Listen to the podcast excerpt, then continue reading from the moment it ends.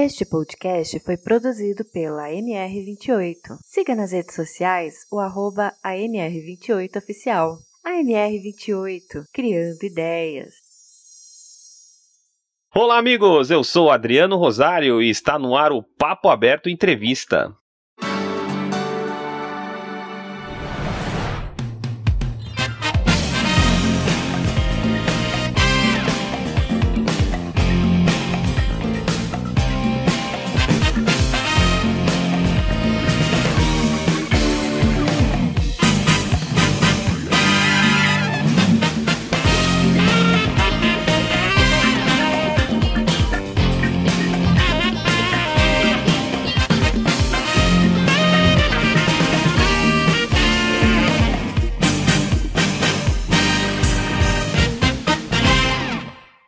Amigos, hoje eu recebo Paula Moraes. Mas quem é Paula Moraes?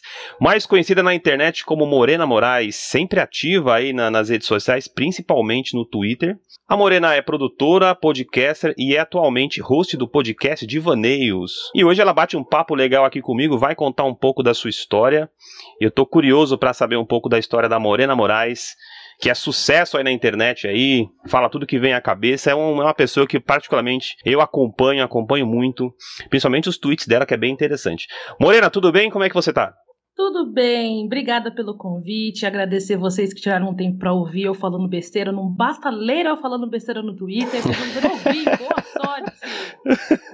ai, ai.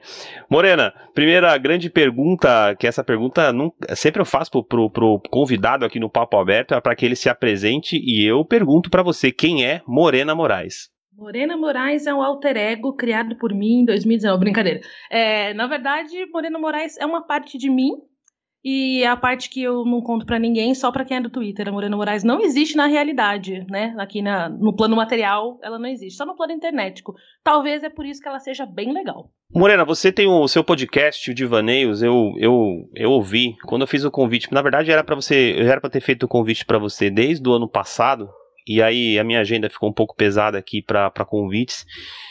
E aí virou o ano, a gente mudei algumas, algumas coisas aqui no Papo Aberto. Mas eu, eu, eu, eu escutei é, os episódios do Divaneios e achei muito interessante a sua abordagem no Divaneios. Mas a pergunta que eu quero fazer para você primeiro, como que surgiu o, o, a, o podcast na sua vida? O ano era 2009, eu entrei no Twitter e aí procurando coisas para seguir, eu achei um negócio chamado Setcast, que uhum. era um uhum. podcast de, sobre, sei lá, sobre cristandade, enfim, porque eu tenho uma formação cristã e tudo mais. Uhum. E aí eu comecei a ouvir isso, foi no, no chat desse, no chat é ótimo, né? Tipo, nos comentários desse uhum. podcast uhum. que eu conheci a Ira Croft. E aí a gente pegou uma amizade gostosa e a gente embarcou nesse negócio de fazer podcast. A gente não fazia ideia do que era, como fazia, a gente aprendeu tudo na marra quando tudo era mato lá em 2009. Aí depois a gente começou a se profissionalizar e tudo mais, aí ficou uma coisa bonitinha. Mas antes, nossa, era completamente amador. E é mais ou menos o que eu faço de novo no Divaneios, né? É, o Divaneios, ele tem a proposta de ser, é, não vou dizer carnal, porque não, não é só isso, mas ele tem a função de ser completamente emocional. Ele tem o mínimo de edição que um podcast pode ter. Tipo, eu só limpo o áudio para vocês não ouvirem, sei lá, eu espirrando enquanto eu tô uhum. gravando. Mas às vezes acontece. Então eu tô fazendo podcast do jeito que eu fazia podcast em 2009. Tem sido uma, uma aventura, eu diria. E aí você, o seu podcast ele é todo em primeira pessoa, né? Acho que é a parte mais interessante do seu podcast é porque ele é feito em primeira pessoa e lá você conta é, muitos assuntos de cunho reflexivo, como saúde mental, comportamento. Eu queria saber de você como surgiu a ideia de você fazer um podcast para atender esse público em específico é, principalmente aí falando em, mais em podcast de, de, primeira pessoa e com assuntos com bastante reflexão, né? Você fala muita coisa legal no seu podcast. Inclusive, o amigo, no finalzinho da entrevista, a, a Morena vai dizer onde que o ouvinte encontra o, o Divaneios, mas eu queria que você falasse aí como que surgiu a ideia de você fazer um podcast com esse tipo de, para atender esse tipo de público para você. Na verdade, surgiu meio que o acaso, assim. Eu fiz podcast durante muito tempo, com muitas pessoas, aquele formato de sempre, mesa de bar e tudo mais, uhum. tinha um também de entrevistas. E aí eu não queria depender de ninguém para fazer um podcast. Eu tive uma, uma leve frustração com podcast uns anos atrás, eu meio que abandonei a mídia e eu estava morrendo de vontade de voltar. Então, uhum. para não depender de ninguém, e aproveitando a onda do Anchor, que era uma, um facilitador de edição e tudo mais, uhum. eu resolvi fazer um podcast que só dependesse de mim. Não, a ideia não era exatamente ele ser em primeira pessoa. Eu pensei num começo sobre algo de entrevista e tudo mais, mas eu percebi que se eu não começasse a gravar, tipo, realmente tirasse do papel, ele uhum. não ia acontecer. E aí, no finalzinho de 2019, ele nasceu, mas como resultado de uma crise de ansiedade. Uhum. Então, tem toda uma história a respeito de por que um podcast. Em 2019, eu tive um, uma, crise de ansiedade, eu tentei suicídio, e aí, passando na terapia, descobri que eu tinha uma automutilação não suicida. E, e isso foi um, uma reviravolta assim na minha cabeça. Eu precisava colocar isso para fora. Não que eu não tivesse pessoas com quem eu pudesse trocar essa informação, mas é interessante, na verdade, no meu ponto de vista, né? Parecia interessante conseguir conversar com pessoas que também passaram por isso. Uhum. Então, acho que foi meio a fome com a vontade de comer, assim, sabe? Uhum. É, eu tinha a necessidade de falar isso com alguém, alguém que tinha passado pela mesma coisa que eu tinha, e intencionalmente ele não era para ser um podcast só, né, um monólogo, apesar de eu falar com uhum. as vozes da minha cabeça. Ele não era para ser um monólogo, mas se ele não saísse do papel, ele não ia sair nunca. E aí acabou Sim. nascendo Divaneios. E aí eu conheci você através de um post seu sobre a ABPOD, daqui a pouco, daqui a pouco vamos falar um pouco sobre a ABPOD, que é uma polêmica aí sem fim. E aí, observando a sua conta, você tem mais de 62 mil tweets é, o, inclusive eu estou vendo agora aqui, o que, que o Twitter representa para você, Morena? Boa pergunta, tá? É uma coisa que eu não tinha pensado. O que o Twitter representa para mim? Bom, eu acho que é um lugar de livres ideias. Eu acho que. Engraçado porque o Papo Aberto me lembra muito o Twitter e o Twitter me lembra muito o Papo Aberto. Uhum. Eu acho que é um local seguro, pelo menos a gente falando de bolha, né? Eu me sinto muito bem, muito confortável em compartilhar tudo com as pessoas que me seguem e com quem eu sigo. Então uhum. eu me uhum. sinto protegida mas é também um lugar muito dinâmico, né? Um lugar onde Sim. as coisas mudam de, de, de, formato muito rápido. Se você for pegar, por exemplo, um reality show, numa semana a gente adora a pessoa, na outra semana a gente já esqueceu dessa pessoa e tá Sim, pensando em verdade. fogo em Parentim, sabe? Uma coisa que, uhum. tipo, vai e vem com muita facilidade. Não sei se é porque. Desculpe aí quem não acredita em signo, mas não sei se é porque eu sou de gêmeos e eu sou uma pessoa muito volátil, assim. Eu, eu mudo de ideia constantemente. Aliás, eu acho que é uma das maiores sei lá, vou dizer qualidades, porque eu considero isso muito bom. Eu sou muito adaptativa, né? Eu tenho essa uhum. vontade de aprender mil coisas, mas também se fica chato, aí dane-se, aí eu pego e vou embora. Então eu não tenho Sim. problema de desapegar. Acho que o Twitter é muito natural para mim, e por, por isso que eu tenho. nem sabia que eu tinha 60 milhões. Eu, investigo, eu investigo tudo antes de convidar o, o convidado vir aqui. Você pode ter certeza que eu já revelei toda a tua vida. ah, meu Deus do céu. Enfim, eu falo muito. Mas a vantagem do Twitter é conseguir olhar as besteiras que eu falei atrás. Eu acho que isso é muito interessante. Uhum. Eu consigo achar as besteiras que eu falei lá atrás, ou alguém revive as besteiras que a gente falou e joga na nossa cara. E é sempre uma oportunidade de mudar. Então eu vejo constantemente pessoas, eu sigo uma porrada de gente que começa, não sei, começa de um jeito e, sei lá, um ano ou seis meses depois você vê que a pessoa amadureceu. Eu acho que essa é a grande vantagem do Twitter. É um campo onde você vai amadurecer, vai amadurecer com amor ou com dor, sabe? Vai acontecer. Sim, verdade. E ainda falando do seu, do, sobre o seu podcast, você, você tem lá tem uma hashtag Faça Terapia. Eu, eu, eu faço também terapia, agora não mais, porque vou voltar, inclusive, talvez em abril, com a minha com a médica. Grande abraço para a doutora Andréia aí, e sempre ouve o Papo Aberto. Ela sempre fala, ah, eu sempre ouço o seu podcast. E você, faz, e você também faz terapia, e você criou essa hashtag Faça Terapia. É, e eu, eu, essa pergunta, geralmente eu converso com muita gente, e eu queria perguntar se você concorda comigo assim. Eu sempre falo que se todas as pessoas elas fizessem terapia, na minha visão, o mundo seria totalmente diferente do que ele é hoje. Eu queria Nossa. ver, eu queria saber de você se você também concorda com esse. Esse é o meu ponto de vista, que eu acho que a terapia ela ajuda você em tudo, em tudo, em, em qualquer área que você da atuação da tua vida. E eu queria saber de você se você concorda comigo ou não. Se você acha que eu acho que a, que a, que a terapia ela, ela muda a vida de uma pessoa para melhor. O que, que você pensa sobre isso? Eu super concordo, Adriano. Vou te dizer que eu sou uma entusiasta da hashtag Façam Terapia, porque eu acho que sim, é, foi o que você falou. A terapia se aplica não só, sei lá, ao seu emocional, mas ela também traz coisas práticas para o seu dia a dia no trabalho, por exemplo. Se você tem aí um problema com seu chefe, vamos tentar entender o que é esse problema e aprender a lidar com isso. Então, na terapia, na verdade, você falou que o mundo seria muito melhor. Na verdade, as pessoas seriam melhores, né? Eu acredito que a terapia é aquela ferramenta que capacita você a aprender a lidar com o dia a dia. Principalmente porque a gente veio aí de uma geração, e quando eu digo a gente, estou pensando em pessoas por volta de 30, 40 anos, que é a galera que, enfim, consome podcast e também está no Twitter. Eu acho que a gente veio de uma geração, sei lá, nossos pais, eles eram, sei lá, passaram muito tempo, uh, uh, sei lá, tendo uma criação dura, digamos assim, e aí eles tentaram fazer com a gente o completo oposto. E como toda geração que antecede a gente, eles fizeram merda. Então, eu acho que a terapia serve também para a gente aprender a lidar com uhum. essas cagadas dos nossos pais do passado. Porque a gente sabe que é, a terapia vai reviver algumas coisas que a gente não gosta, a terapia vai sim tocar em alguns pontos que a gente talvez gostasse de deixar escondidinho dentro de uma caixa lacrado com um elefante sentado em cima. Mas é essa. É, re, né, cavocar essas coisas é que faz Sim. as pessoas ficarem melhores. Eu realmente acredito que a terapia melhora, mas eu também acho que a terapia não faz milagre. Sim. Então, se você está na terapia, você tem que estar tá lá, aberto, disposto a realmente deixar cavocar esse uhum. buraco negro horroroso dentro de você, para você entender. Então, terapia primeiro dói, depois ela alivia, sabe? É, mas eu, eu, sou entusiasta da terapia porque, de fato, mudou muita coisa na minha vida. Assim, parece bobagem, parece, uhum. vai, papo de quem faz terapia se acha mais evoluído. Bicho, não é. Não é. Evoluído. De fato, faz diferença, porque você ganha uma visão que, na verdade, já tava lá. Você tava só com o olho uhum. fechado. É um bagulho muito louco quando você se Sim. percebe melhor. Você fala, caraca, bicho, Sim. eu aprendi alguma coisa nova hoje. e é muito doido isso. É verdade. E, e, você fica você fica ansiosa, assim, para chegar o dia da, da, da, sessão, assim? Como que você fica? Você fica ansiosa? Porque eu, eu falo, as minhas eram as terças-feiras. Eu, fica, eu, assim, muito ansioso para chegar logo, para conversar, para bater um papo.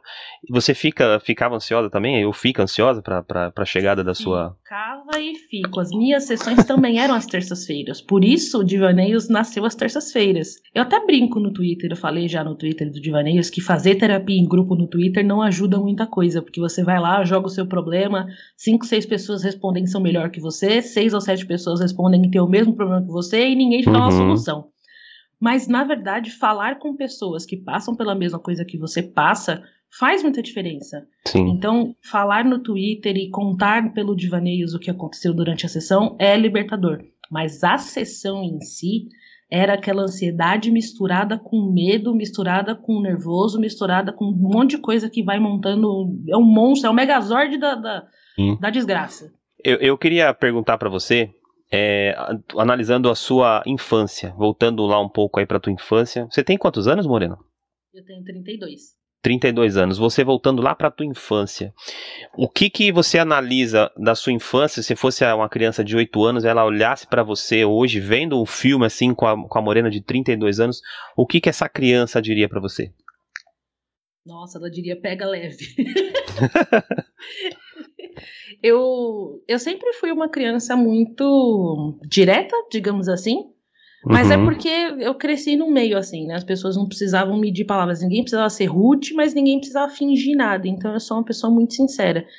E aí, com a terapia, de novo, falando que terapia melhora as pessoas, eu aprendi que nem sempre ser sincera é muito bom. Uhum. Então, acho que a minha criança de 8 anos olharia assim para minha criança, minha criança de 32 é ótimo, porque de certa forma ainda tem aqui Sim. a criança de 8 anos. E eu olharia e falei assim: não, pega leve. Porque com o tempo eu fui ficando muito mais aberta e muito mais ranzinza. Nos últimos anos, principalmente, a vida tem batido forte, e aí eu bato de volta e talvez não seja muito bom. Então, talvez assustasse um pouco essa criança de 8 anos. e a gente vai falar agora um assunto legal, que na verdade é um assunto que tá muito falado aí, que é o Big Brother, né? Eu não vou entrar Ai, no Big adoro, Brother em si. É, tá pegando fogo aí. Hoje, inclusive, é, hoje nós estamos gravando uma segunda-feira pro ouvinte que vai ouvir posteriormente. Estamos gravando dia 1 de março, tá pegando fogo o Big Brother aí, você que vai vir lá na frente. É, eu, mas a pergunta, na verdade, não tem, tem a ver com a participante Lumena, não exatamente a uhum. Lumena. Ela é, ela é uma psicóloga, né? É, e aí a gente analisando o comportamento da Lumena, você acha que isso pode assustar uma pessoa que precisa de uma ajuda psicológica? Porque assim, você imagina, uma psicóloga está no Big Brother, né, tem todo aquele analisando a, o comportamento da Lumena. Você acha que para uma pessoa que hoje precisa de uma ajuda psicológica, ela olhando para a Lumena, ela se afastaria do, do, do da, da terapia? Eu entendo a pessoa que olha pra Lumena e vê que ela é uma mulher agressiva, porque eu acho ela agressiva, e uhum. enfim, acho que todo mundo olha pra essa pessoa e concorda que ela, ela passa um pouquinho do limitinho. E isso é muito ruim. Eu não julgo as pessoas que encaram Lumena assim.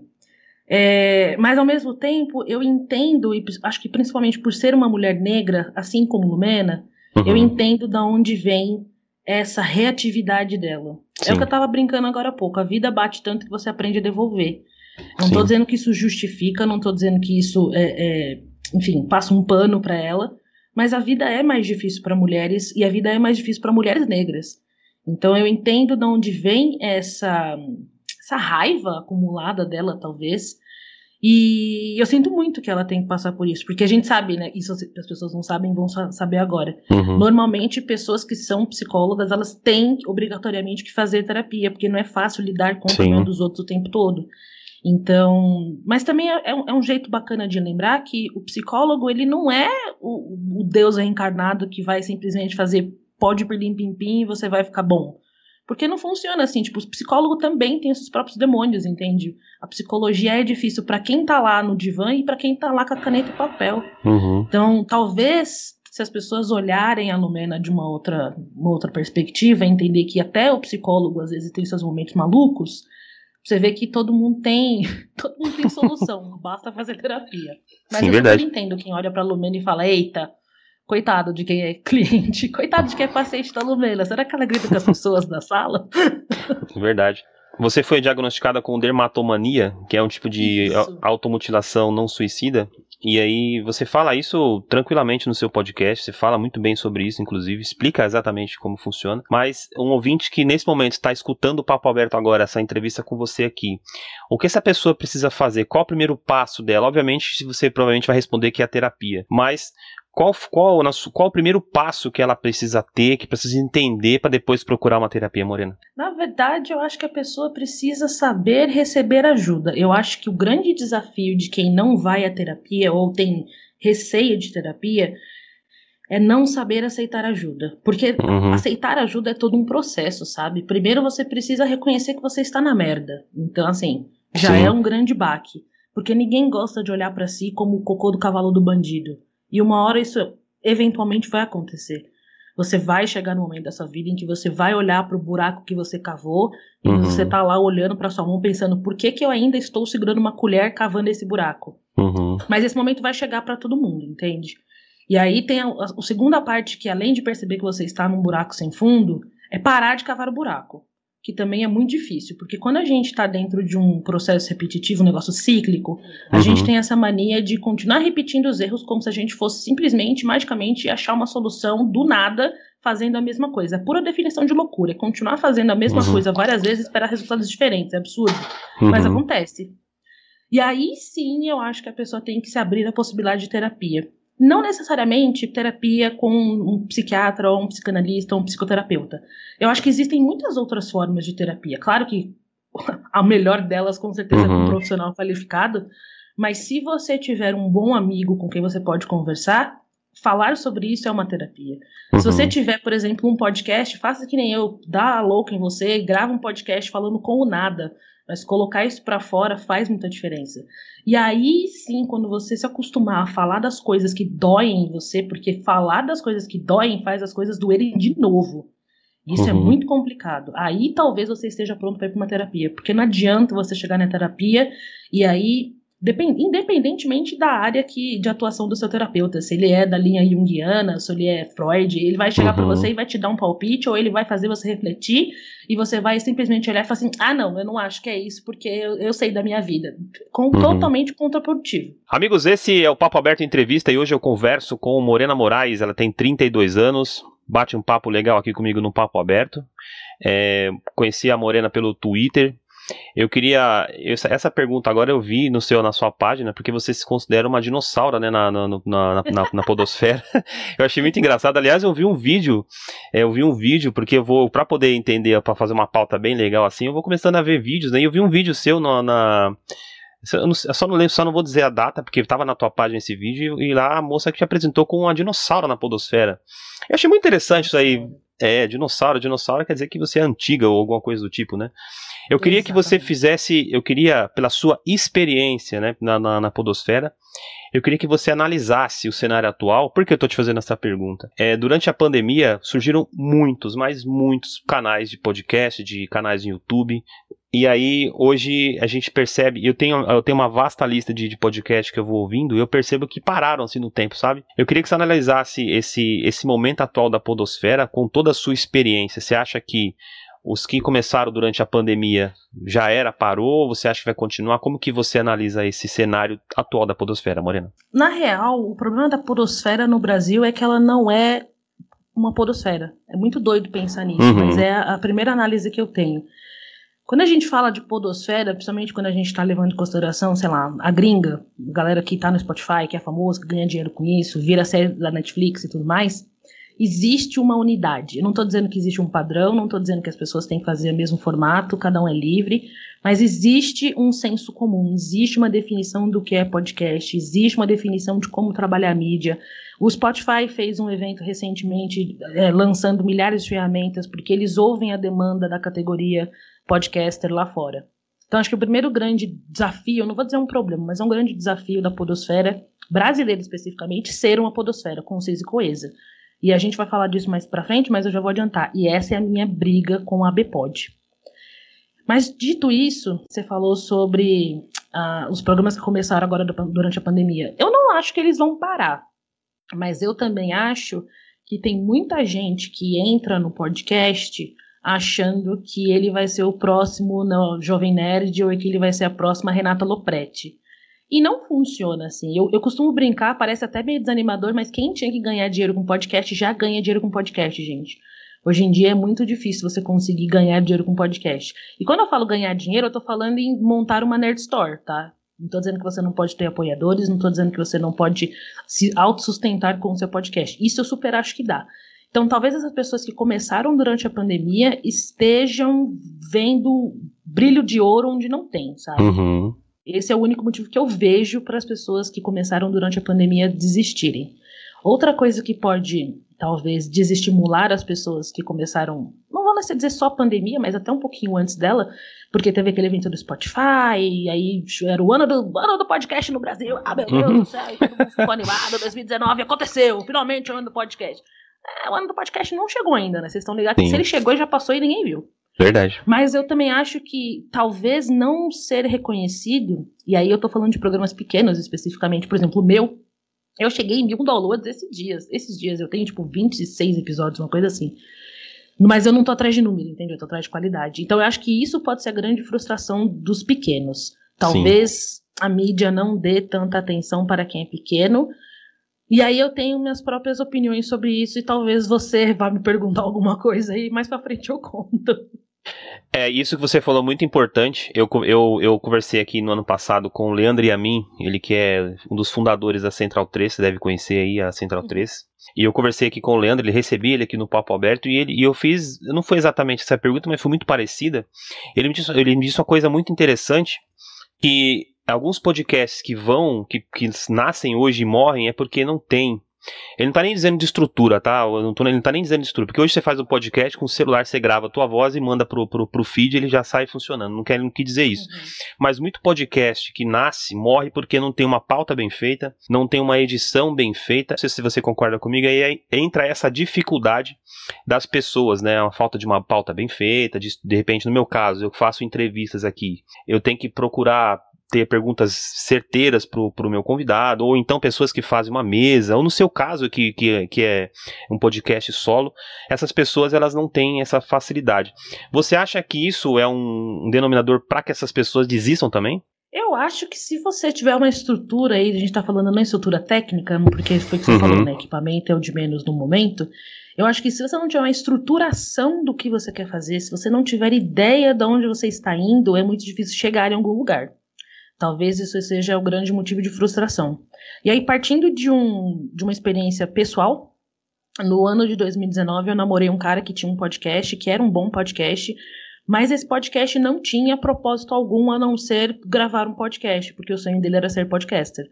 E esse podcast morreu, entende? Não é como se ele estivesse no caminho errado, porque ele tinha uma audiência bacana, ele tinha números bacanas, ele conhecia uma galera, ele era conhecido dentro da bolha, e aí acabou morrendo porque não existe uma estruturação, não existe um começo, meio e fim, não existe uma trajetória. Pode parecer muito absurdo, né? Eu quero começar um podcast, eu vou aqui fazer uma análise SWOT, vou fazer mil, fazer, sei lá, tipo, Kanban e Agile para poder fazer um podcast. Bicho, na verdade é. Porque você tem que tratar isso como um projeto. E todo projeto precisa ser planejado. Claro que pode acontecer, por exemplo, de nascer assim, que nem o meu, mais ou menos, mas em determinado momento você precisa estruturar isso. Então, acho que o, que o grande desafio das pessoas é ter o fôlego de continuar sem estrutura, porque uma hora uhum. cansa. O Adriano Sim. mesmo falou que ele faz pautas e ele pesquisa e ele vai lá, traz informações. Se você tivesse que improvisar todas as perguntas o tempo uhum. todo, você ia ter pirado e desistido há muito tempo. Sim. É verdade, verdade. E, e aí também tem um lance muito de. E essa é uma próxima pergunta para você. Daqui a pouco já estamos entrando no assunto que eu, que, eu, que eu queria conversar com você, que é sobre a Bepod. Mas antes, é, tá saindo muito podcasts em vídeos, né? Porque para mim isso é videocast, né? Não é, não é mais podcast. E se eu não me engano, você também é uma crítica nisso aí, né? Formato do Flow, alguma coisa do tipo. O que, que você pensa desse novo formato? Se é que a gente pode falar que é podcast. Para mim, podcast é isso que eu tô fazendo com você aqui. O, os demais é um canal no YouTube que você bota lá o vídeo e sai falando. O que, que você pensa desse formato aí de, de podcast em vídeo? Eu, eu acho que eu tenho duas opiniões muito distintas, mas que em determinado, elas vão se, em determinado momento elas vão se encontrar, então vou, vou te explicar. Primeiro, eu tenho sim essa impressão de que a gente perdeu a noção do que é podcast. E não estou sendo conservadora, não estou sendo caxias nem nada. Eu acho que é muito difícil a gente tentar explicar podcast, por exemplo, para os nossos vizinhos ou para minha avó, se eu não sei o que é podcast. Então a gente esperou tanto tempo para finalmente construir um conceito do que é podcast e agora isso caiu na mão da Globo e a Globo mostrou para todo mundo que é um podcast. Uhum. Não é como se eu não fizesse podcast há 10 anos. Agora todo mundo sabe o que é podcast porque a Globo foi lá e fez. Sim. Então acho que a gente perdeu tempo discutindo entre a gente e tentando ganhar dinheiro com podcast ao invés de estruturar isso de uma maneira decente. Mas também acho que é bobagem a gente, podcast das antigas dinossauro, e contra essa nova leva de formatos. Eu não estou dizendo que eu concordo com o formato, mas é bobagem imaginar que em determinado momento isso não vai ficar famoso, porque vai. E por que, que eu penso isso? Porque, de novo, voltando naquela geração de 30, 40 anos que consome podcast e faz uhum. podcast hoje em dia, a gente está muito acostumado com o conceito de estou trabalhando e ouvindo podcast, estou lavando louça e ouvindo podcast. Pra gente é muito natural.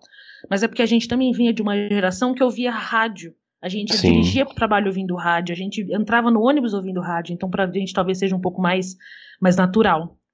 Mas a gente tem que levar em consideração que agora tem uma nova geração, a galerinha de 20, tipo, entre sei lá, 17, 18, 20 anos, eles são a geração do YouTube. Eles são a uhum. geração que precisam ver, eles são uma geração mais visual.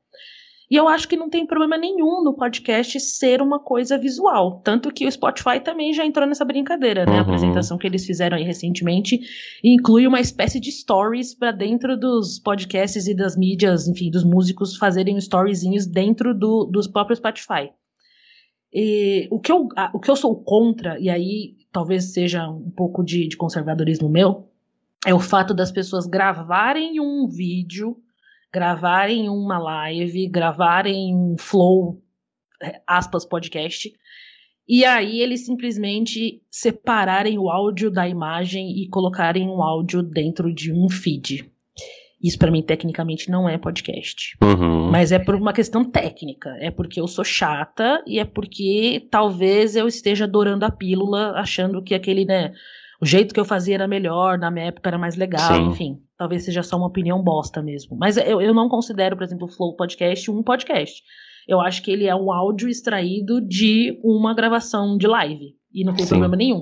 Eu preferiria. Eu, eu, eu, teria muito mais boa vontade com o Flow Podcast e pegando ele para Cristo, porque existem outros milhares que fazem sim, isso sim. também se eles se auto-intitulassem videocast, porque eu acho que a proposta é um pouco mais sincera. E uhum. eu não uhum. vejo nenhum problema nisso, porque talvez seja assim a evolução do podcast.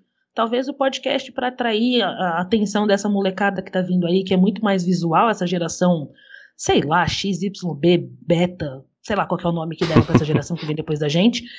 E talvez o, o negócio do momento seja videocast, gente. Por que não? Sim. Vai que, né? É verdade. E aí, chegando no momento do, do, da entrevista que eu vou citar a IBPod agora, você fez um post lá no seu Twitter, na verdade você fez um fio, né? No dia 22 de outubro, que foi aí que eu cheguei até você, que eu te conheci nessa, exatamente nesse dia, no dia 22 de outubro. E aí você fez uma crítica atual sobre a, sobre a ABPod, o formato, enfim. Eu queria que você comentasse um pouco sobre a ABPod, porque é, eu, eu paro e penso um pouco da, sobre a Bpod, eu penso que eles não fazem para os pequenos, né? Para os pequenos que eu digo meu, pequenos digo seu, enfim, os outros podcasts que são menores, que se for fazer para gente grande não há necessidade. Se você mesmo citou a Globo que faz por ela própria, ela, ela alavanca os podcasts dela. Com certeza. Fala um pouquinho para nós do Papo Aberto, inclusive se você puder citar, não exatamente ali o fio que você falou, mas um pouco sobre esse post aí que você fez uma, uma crítica sobre a Bpod, na qual eu concordo.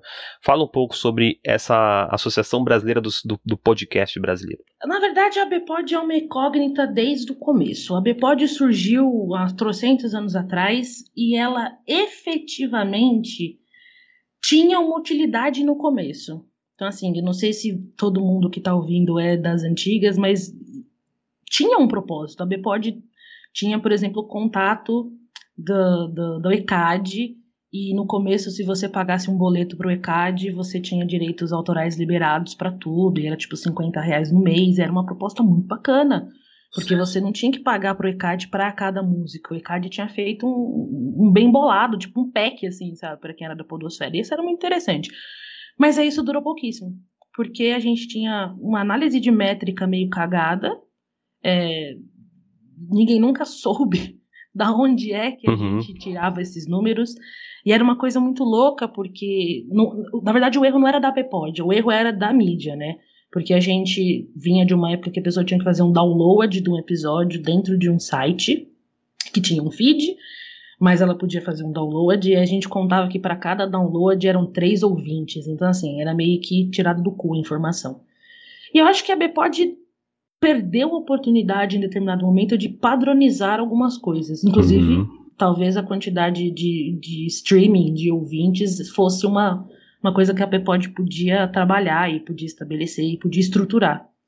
E aí a Bpod se perdeu. Mas eu especificamente tenho um problema com a Bpod porque é, foi o que você falou, ele não faz nada para o pequeno. A Bpod nasceu de pessoas que já eram influentes. A Bpod nasceu para as pessoas que já eram influentes. E aí as pessoas pequenas, como eu e você, poderiam se beneficiar dessas uhum. benesses que a ABPOD conseguia se você era um membro dela. E em determinado momento, depois da gente ter um problema muito grande com bolsonarismo, e aí, uhum. enfim, quem, quem tá ligado na BPOD ficou sabendo das, das merdas que aconteceram nos últimos, especificamente, dois, três anos. E depois disso, se a Bpod já estava apagada, agora ela fez questão de se intocar e se esconder, uhum. sabe? Porque o problema da Bpod sempre foi em se posicionar. Uhum. Eu acho que as pessoas que compunham a Bpod, isso não é uma crítica, porque as pessoas podem fazer isso. Mas eu acho que as pessoas escolheram ficar em cima do muro em muitas questões que eram vitais para o podcast. Eu não estou falando de política, não estou falando de, de nada disso, de economia, estou falando de podcast. Eu acho que no momento em que a gente tinha uma galera, por exemplo, do UPix, como creators, é, incentivando a criação de podcast desenfreado lá no ano de 2012, eu acho que a Bpod devia ter lá, entrado em contato e falado, epa, mas você vai fazer uma, uma premiação aí de podcast, então tem que ter a Bpod, porque a Bpod é quem, enfim, coordena o um podcast no Brasil. Não aconteceu. Uhum. Depois a gente teve o podcast sendo, sei lá, o podcast foi alçado às alturas. A gente chegou uhum. a ter um uhum. cubo geek dentro da, da Campus Party. E a Telefônica e a Vivo, se não me engano, patrocinaram esse cubo geek. Você podia entrar lá, você, podcast pequeno, médio, grande, não interessa, você podia marcar um horário e gravar com equipamento de ponta, sabe? Com edição maravilhosa, oh meu Deus. E não tinha a Bpod no rolê, era muito louco, porque a Bpod supostamente era quem coordenava, né? A, goma que unia o podcast no Brasil e tipo, ela não estava envolvida nisso. Então eu não Verdade. sei, a, a Bpod perdeu-se, o famoso se perdeu no personagem, né? É verdade. É o que o pessoal concordo. no Twitter brinca. E aí especificamente essa thread da Bpod que eu fiz, não foi Tá bom, foi uma crítica, vou, vou ser sincera. Foi uma crítica, claro que é uma crítica. Quem lê acha que é uma crítica. Mas não é uma crítica no sentido de, tipo, ah, eu vou lá e eu faço melhor. Uhum. Mesmo porque eu já desisti da Bpod enquanto associação. Porque eu acho que ela foi criada com um intuito que difere muito do intuito que eu teria, por exemplo, organizar podcasts no Brasil. Mas é uma realidade. A Bpod existe, a gente só não sabe o que ela faz. E, inclusive, hoje rolou o assunto de novo de o que, que a gente faz com aquelas informações que a gente responde na Sim. pesquisa anual da Bpod. E a resposta foi nada. Ninguém sabe o que acontece. Sim. Sei lá, tem anos que eu não preencho essa pesquisa porque nada acontece feijoada. É verdade. E se surgisse um convite para você ser presidente da Bpod, você aceitaria? E não. também. E se você aceitasse, o que você mudaria? Então, eu acho que a Bpod está fadada ao fracasso. E se fosse para assumir uma Bpod da vida, eu acho que ia precisar de um rebranding, né? Vamos Verdade. fazer uma mudança de marca, vamos fazer uma mudança aí de tudo, porque se você é um podcaster que chegou agora na Podosfera, talvez você. E eu tô falando sério, tipo, hoje. Hoje o cara falou: vou ouvir esse podcast aqui do, do Adriano Papo Aberto. Hum. E aí eu falei: hum, vou criar um podcast. Você não vai se sentir afetado pela Bpod. Não vai. Você não vai nem saber que ela existe. Sim. Acontece que se você criou um podcast há três semanas atrás, você vai entender o que é podcast. E você vai saber que a Bpod não faz nada. Porque as pessoas reclamam da Bpod o uhum. tempo todo. E é muito doido isso, né? Porque a gente fala assim, ah, e quem não é visto não é lembrado. A Sim. não é vista e é lembrado o tempo todo. Verdade.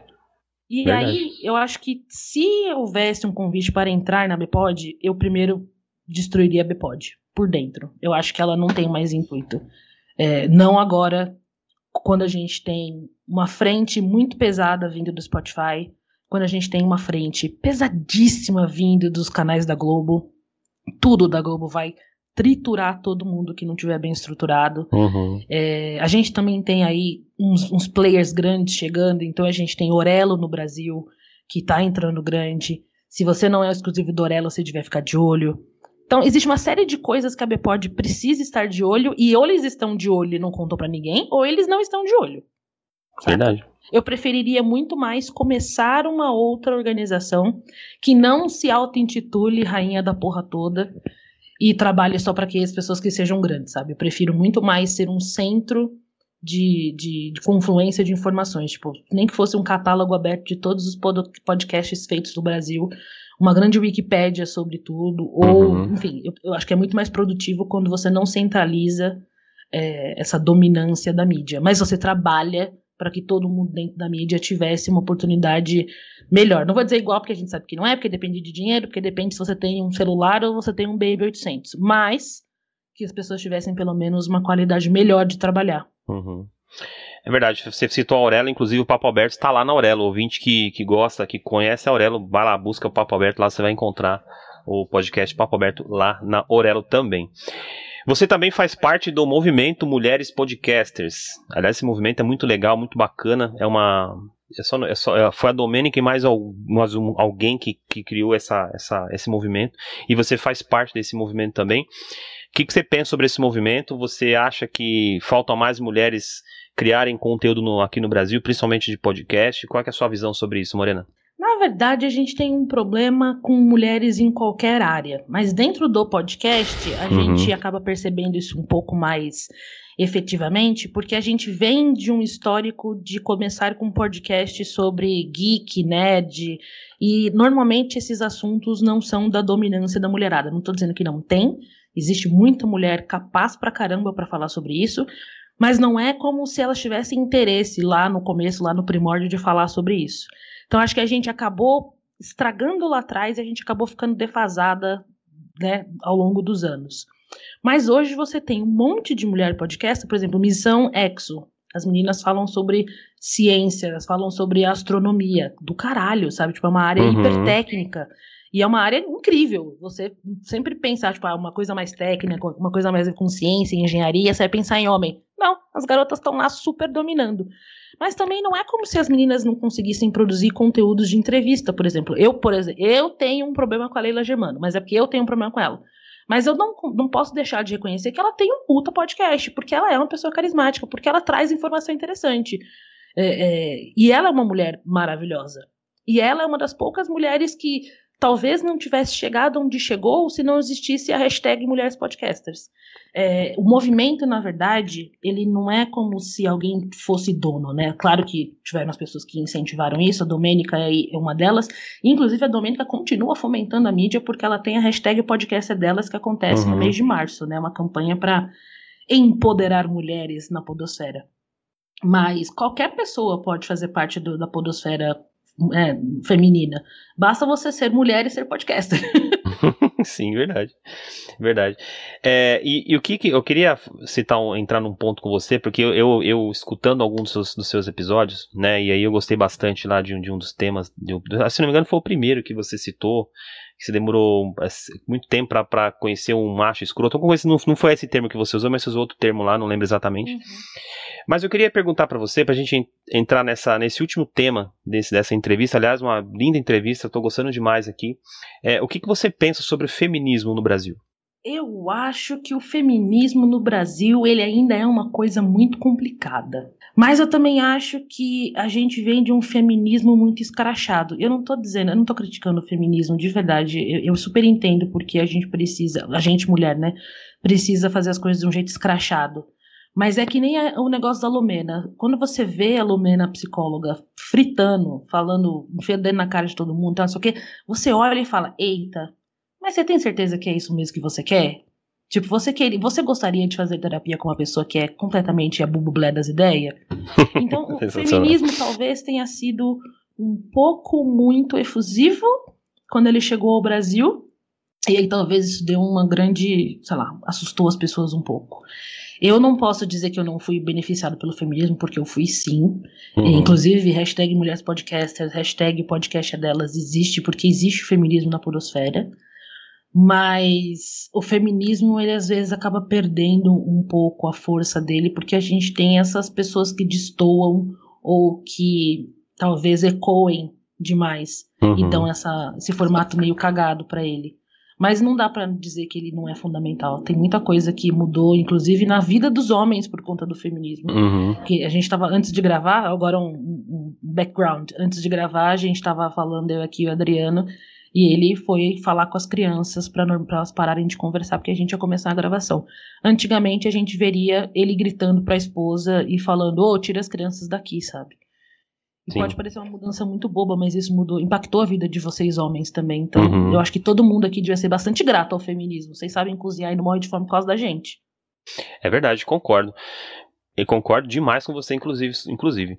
Eu li uma frase que me chamou muita atenção, viu, Morena? Feminismo não pode ser lugar de mulher, mulheres com ódio de homem. Essa frase ela foi dita por Camila Paglia. Ela é, ela é ensaísta e professora na Universidade de Artes da Filadélfia.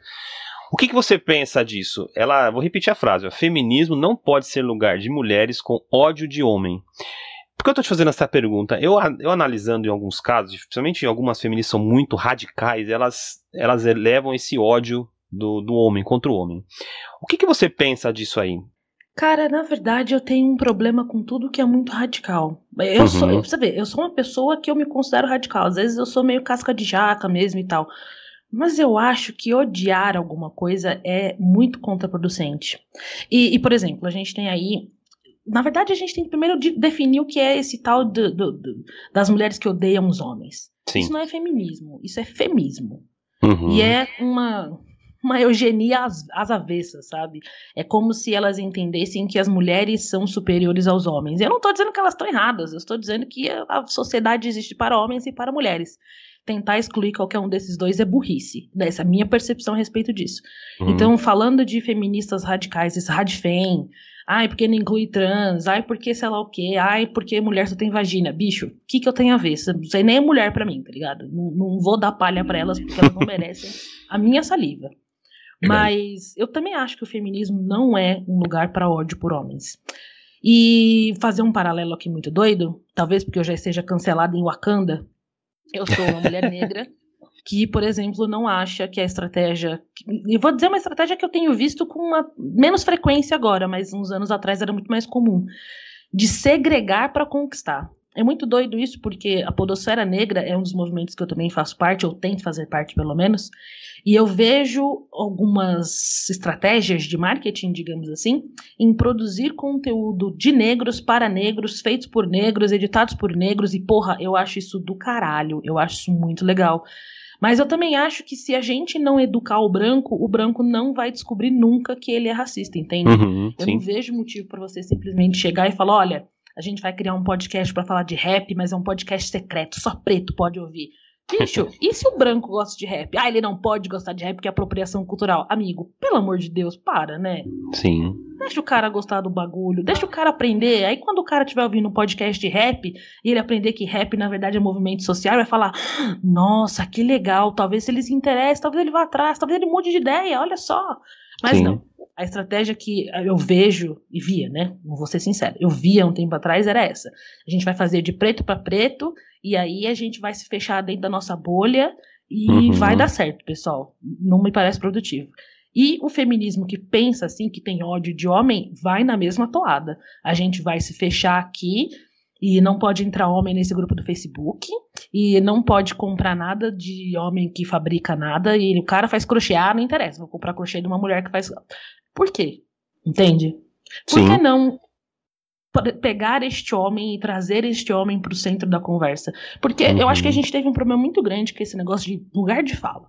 Sim. Isso ficou muito cagado lá atrás. Lugar de fala é, é de todo mundo. Sim. Sabendo do que se está falando, o seu lugar é de fala. Eu acho que você não pode sair por aí falando bosta. Eu acho que isso é Sim. o, o básico para todo mundo. Então, Uhum. se você tem um cara que estudou o feminismo, ele pode falar sobre feminismo. Uhum. Ele não pode falar sobre ser mulher, mas ele pode falar sobre ser feminismo. Ele pode debater feminismo. Inclusive, ele pode ser ensinado através de mulheres a entender o que é o feminismo do ponto de vista de ser uma mulher. Eu acho isso Uhum. muito mais produtivo do que excluir os caras das conversas. Não me parece inteligente você pegar o seu inimigo e maldiçoar ele, sabe? E colocar ele dentro de uma caixa e chacoalhar, porque ele vai ficar com raiva de você. E ele vai só rebater o que você fala. Então não é muito mais fácil pegar na mãe e falar assim, ó, vem cá, tia, senta que a tia vai te explicar por que, é que a tia tem raiva quando você não lava a louça, Uhum. sabe? Mas eu acho que eu- talvez é porque eu sou muito utópica. Talvez é porque eu não seja tão, sei lá, sangue nos olhos, assim, ou porque eu não acho que a gente tem que sair pendurando branco de ponta cabeça num graveto, sabe? Então, Sim. então talvez é porque eu seja mais calma. Eu acho que você aí tem uma opinião muito formada, acho muito legal isso. Eu, tanto que você tá aqui hoje eh, abrilhantando o papo aberto aí, já te agradeço por Ah. isso. Obrigada, eu. Eu queria, pra gente já chegar na reta final, essa é a última pergunta do, do da nossa entrevista, chegando ao fim. É, quais são os próximos passos da Morena Moraes para 2021? E aí também, já junto, junto com o Divaneios, quais são os próximos passos? Pensa em expandir para de repente, a gente falou do YouTube aqui, né? Pensa em expandir para um canal no YouTube para você se falar sobre o, é, o que você é, passa na terapia. Qual que é os seus próximos passos para 2021? Cara, eu acho que o Divaneios tem um crescimento enorme, tem um potencial maravilhoso para crescer, mas eu não sei se eu dou conta do recado. É muito doido isso, né? Uhum. Porque eu tô na Podosfera há um tempão e eu vejo milhares de pessoas que fazem um puta sucesso, e aí eu olho e falo: hum, será que eu quero fazer sucesso? Porque a vida da pessoa fica difícil quando ela faz sucesso, né? Na verdade, começar o Divaneios como ele deveria ter sido começado, né? A proposta inicial era que ele fosse uma entrevista, que ele falasse com as pessoas e Uhum. trouxesse pessoas para dentro do programa também que dividissem dessas, dessas mazelas de fazer terapia. E eh, talvez 2021 seja o ano em que eu vou realmente engatar isso, porque fazer monólogo parece fácil, porque, sei lá, só sou eu, eu não tenho que editar, eu pego e falo mesmo. Mas é muito doido ter assunto toda terça-feira, sabe? Porque às vezes você não quer falar, às vezes você quer só ficar quieta e remoer toda aquela sessão de terapia muito louca que você teve, mas eu tenho que gravar. Então, Sim. convidar as pessoas me parece uma alternativa bem bacana nesse momento. É legal mesmo, hein? Seria bacana. Me convida lá que eu vou participar junto com você. Pode ter certeza Super disso. tá convidado. Já pode marcar na agendinha aí. 2021, que dia? Não sei, Morena vai convidar. Vamos, vamos, vamos esperar aí. Essa, essa é a última pergunta, literalmente, a última pergunta da- dessa brilhante entrevista com você. Essa pergunta eu faço para todos os, os, as- os, os convidados que eu recebo aqui, que é criador de conteúdo. Deixa um recado, mas esse recado, pra, recado eu queria que você deixasse um recado para a mulher que quer começar a fazer, gravar podcast deixa um e ela tá com dificuldade, tá com medo, deixa um recado para uma mulher que nesse momento está te ouvindo e quer começar a gravar, seja podcast, seja YouTube, mas tem algum medo, dificuldade, deixe seu recado, Morena. Bom, primeiro eu queria te convidar a mulher que está tentando produzir conteúdo a procurar outras mulheres que produzem conteúdo. Você vai ter uma surpresa muito boa em descobrir que nós mulheres somos muito abertas e muito receptivas a qualquer mulher que produz conteúdo. Eu até acho que a gente pega pesado porque às vezes a mulher tem vergonha e a gente fica, não, mas lá, vai, faz, não, mas não, mas se você quiser fazer, eu edito, não, mas vai lá e faz. A gente incentiva tanto que às vezes talvez enche o saco da pessoa. Mas se você precisa de ajuda, eu me coloco pessoalmente à disposição, arroba Morena Moraes lá no Twitter, só me procurar e falar, olha, eu tenho uma ideia e eu não sei como é que eu faço, e se eu não puder te ajudar, eu com certeza vou te indicar e, e, e recomendar alguém que você pode conversar sobre isso. Mas a melhor coisa de fazer conteúdo sendo uma mulher é conseguir conhecer outras mulheres, porque quando você entra na podosfera feminina, quando você entra na hashtag Mulheres Podcasters, você descobre narrativas muito interessantes que podem ser muito diferentes das suas, mas você também reconhece que cada um tem o seu, né, como já diria a Lumena, cada um tem a sua trajetória, cada é. um tem a é. sua vivência. e ao mesmo tempo você se identifica com umas coisas que necessariamente você pode não ter passado, mas você já sentiu aquilo. Então o sentimento que você tem de entrar e produzir conteúdo para mulheres é de acolhimento. E isso é uma coisa muito, uhum. muito legal. Que provavelmente você não vai ter em nenhuma outra mídia. Isso eu te garanto. A Podosfera é uma parada muito louca e a gente é muito unido. Amigos, esse foi o Papo Aberto Entrevista. Papo Aberto Entrevista. Hoje conversei com Morena Moraes, 32 anos, produtora e podcaster, host do podcast maravilhoso. Aliás, ouçam lá o Divaneios. A entrevista terminou. Eu vou rodar uma vinheta agora, mas tem um quadro, o nosso quadro Será que Combina? Com quem será que, com quais palavras aqui a, a nossa querida Morena Moraes combina? Roda a vinheta aí, na volta o quadro Será que Combina?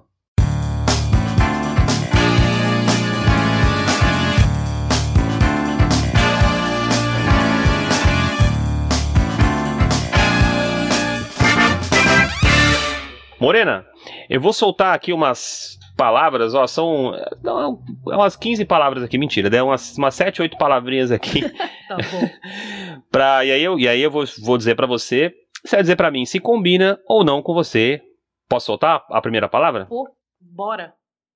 Divaneios, combina ou não com a Morena?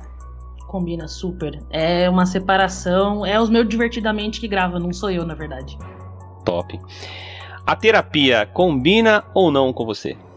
Eu achei que no começo não combinava, mas super combina. Eu tinha medo de terapia e aí eu perdi medo e aí minha vida mudou. Eu sou uma nova mulher. Você citou a palavra medo. Ele combina ou não com você?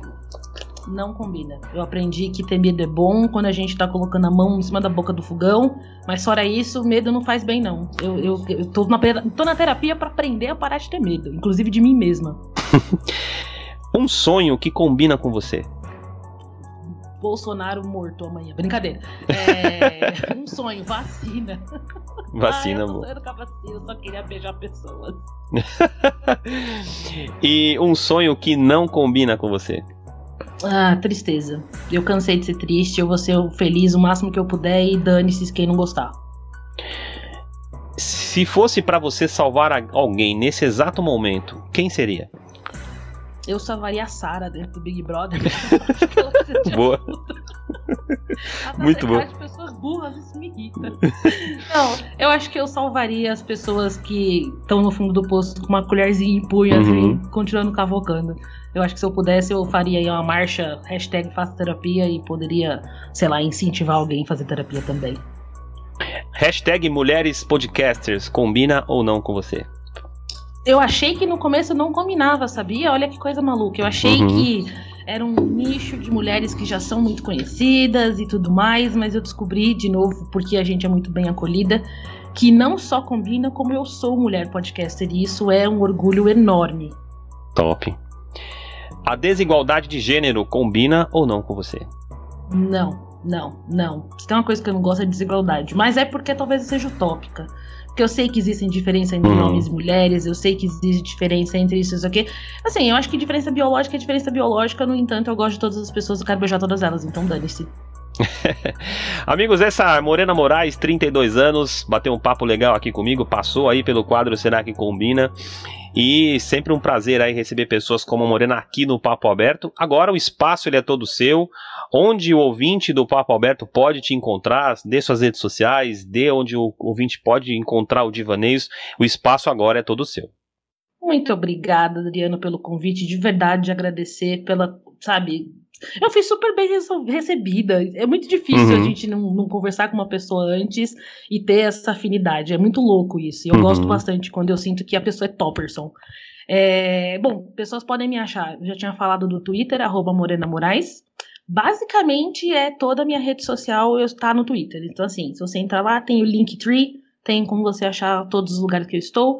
Mas se você quiser, você pode pegar o feed lá do, do Divaneios no Anchor, colocar no seu agregador de preferência, ou você pode ouvir ele direto no Spotify, na Apple, onde você quiser. De qualquer forma, eu estou super disponível sempre no Twitter, arroba Morena Moraes.